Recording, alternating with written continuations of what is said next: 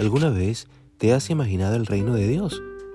Quizá has pensado en cómo será el cielo en más de una ocasión, pero cuando pensamos en el reino de Dios puede ser un concepto quizá no tan cercano. Una de las expresiones de Jesús que más me han tocado siempre es cuando Él enseña a sus discípulos a orar. Le pide al Padre diciendo, venga tu reino. Lucas 11.2. Piénsalo. El reino de Dios es la manifestación del cielo, es el lugar en el que Dios es el Rey y donde no hay lugar para las tinieblas, ni las enfermedades, ni maldad de ningún tipo. Ese es el reino glorioso que somos llamados a extender en este mundo. Mi clamor más profundo en mis momentos de oración es que pueda ser alguien tan lleno de la presencia de Dios que desborde y toque el corazón de los demás. Que mi fe me lleve a dar pasos, a iniciar conversaciones, a orar por las personas y a ver cosas increíbles en las vidas de los que me rodean en mi día a día.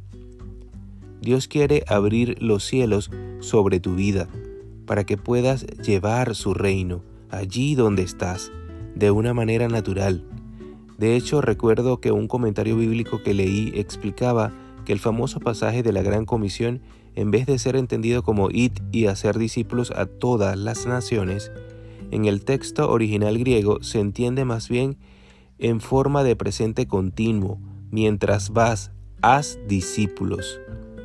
Me encanta este acercamiento en tu día a día, mientras vas y haces todas las cosas que tienes que hacer. Brilla con la luz de Dios y comparte el amor de Dios con los que te crucen. Haz discípulos y extiende el reino de los cielos. ¿Quieres orar conmigo? ¿Sí? Venga tu reino cada día a nuestra vida, Señor. Ayúdanos a compartir tu reino de manera natural, espontánea, con las personas con las que nos des la oportunidad de cruzarnos.